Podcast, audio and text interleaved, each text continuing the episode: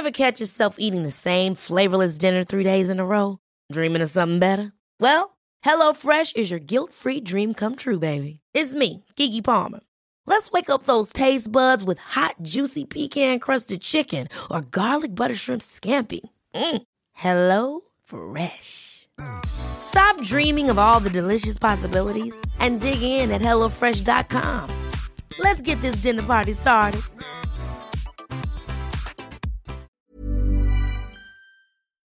Podemos hablar en directo con Juan Rayo, que es profesor de Economía de la Universidad Francisco Marroquín. Buenas noches, profesor. Lo primero de todo, ¿qué le parece ese nuevo impuesto a las energéticas y cómo cree que van a responder? Porque al final son los consumidores los que tienen que afrontar los gastos.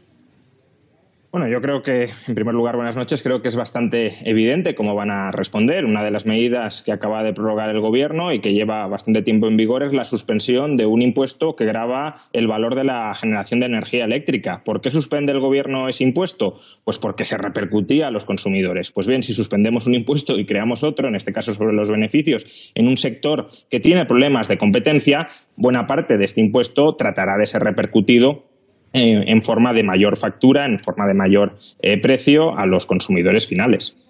¿Estamos haciendo algo diferente o más o menos lo que están llevando a cabo otros países europeos como el Reino Unido o Italia? Bueno, al final es que los gobiernos tienen poco margen de maniobra para combatir una inflación que tiene un origen Em, global. Es una inflación que viene por el exceso de gasto agregado en la economía mundial derivado de políticas de estímulo de bancos centrales y de gobiernos, pero no de un gobierno en concreto, sino de todos ellos, eh, durante los últimos dos años. Y ahora estamos sufriendo las consecuencias en forma de inflación. Y eso no se frena con parches. Lo que hacen los gobiernos es poner parches y decirnos que están solucionando el problema, pero no solucionan nada. Eso le quería preguntar, porque en cuanto al resto de medidas, ¿son suficientes para frenar la inflación? ¿Se podía haber hecho mucho más? Claro, yo creo que este es un problema de concepción básico que tiene el gobierno, o al menos de, mensaje que transmite el gobierno. Sánchez hoy ha dicho que él estima que las medidas que ha aprobado han contribuido o van a contribuir a bajar la inflación en 3,5 puntos porcentuales. Esto es un despropósito. ¿Qué medidas acaba de anunciar el gobierno o qué medidas ha anunciado el gobierno? Una cierta rebaja del IVA, eh, un abaratamiento del bono transporte, anteriormente un cierto abaratamiento del precio de los carburantes, pero para que veamos la, magnitud del disparate, para que hubiesen bajado 3,5 puntos el IPC con estas medidas, el precio de la electricidad, el precio de los carburantes, el precio del gas debería haber caído un 50% con respecto al nivel que habría alcanzado sin esas medidas. ¿De verdad alguien se cree que el gobierno, con las medidas que ha tomado hasta ahora, ha rebajado un 50% el precio de la electricidad, de los carburantes, del gas? Obviamente no. Y por tanto, estas medidas no tienen el efecto que está vendiendo el gobierno.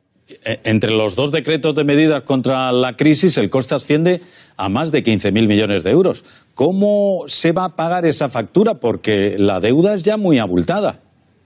Bueno, en parte la estamos pagando ya todos. ¿Por qué? Porque con la inflación nos están subiendo los impuestos. La inflación no solo nos vuelve más pobres a todos, mientras que al gobierno lo enriquece, porque cuanto más suben los precios, más se diluye el valor real de su deuda, sino que además en el IRPF vamos a pagar proporcionalmente más de lo que habríamos pagado sin inflación. Es como si el gobierno hubiese subido el IRPF a toda la población, porque se niega a deflactar la tarifa y el resto de componentes de este impuesto. Por tanto, el gobierno nos está subiendo los impuestos por la puerta de atrás eh, gracias a la inflación y lo que hace es una parte de esa subida de impuestos que está siendo muy dura, devolverla a la población en forma de transferencias de dinero que más bien suenan a generación de redes clientelares de cara a venideras elecciones. Ya. Profesor, gracias por sus explicaciones. Muy buenas noches. Buenas noches, hasta otra. Ever catch yourself eating the same flavorless dinner three days in a row?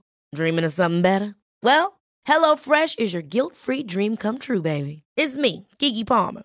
Let's wake up those taste buds with hot, juicy pecan-crusted chicken or garlic butter shrimp scampi. Mm. Hello Fresh. Stop dreaming of all the delicious possibilities and dig in at HelloFresh.com.